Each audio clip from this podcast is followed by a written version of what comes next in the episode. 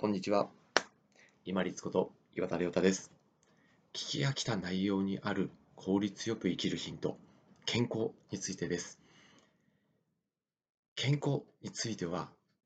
もう当たり前のように感じていらっしゃるかもしれませんけれども、まあ、病気になって初めてとか具合が悪くなって初めて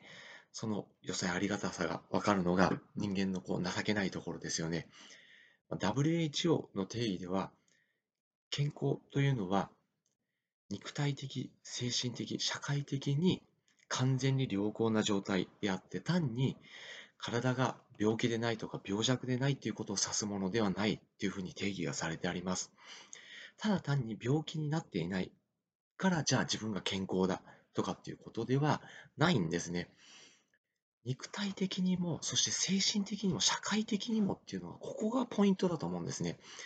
で精神的にっていうのが、やっぱりこう一番こう体に圧がかかってストレスになりやすい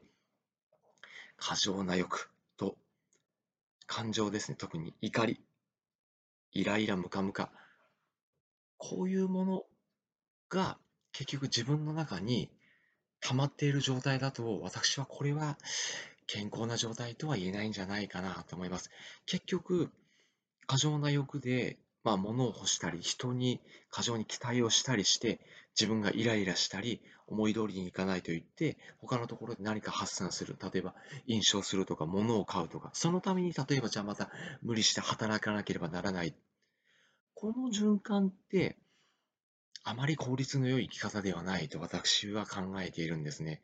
だからこそ先ほどの WHO の定義にあったその精神的にも社会的にも完全に良好な状態であるというのがポイントになってくると思うんですね。社会的にも良好な状態というのは、やっぱり社会活動に参加しながら、前回お話をしたように、他の人のお役に立つような活動をしながら、自分も体をしっかり動かして、そして社会に居場所を作って、毎日充実感と満足感を感じていく。この毎日の繰り返しが健康的で過ごしていく。そして、この積み重ねが健康的な、健やかな一生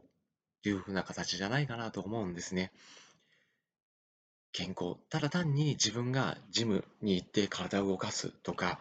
自分がただ単に病気でないということではなくって、精神的にも、要は過剰な欲とか怒りとかを自分の中でうまくコントロールをしながら、余計な例えば物を買う動きをしてみたりとか、過度に人に期待をしてみたりとか、物を欲してみたりとか、っていううまくいかないところを通して飲酒をしたりとか暴飲暴食したりとかあとは人に当たってみたりとかそういう不健康な生活を送らないというのが効率の良い生き方要はすなわち健康的な生き方良い生き方だったと言えるんじゃないでしょうか。私のま一方的なご意見かもしれませんが、一つの何かの指針となれば幸いです。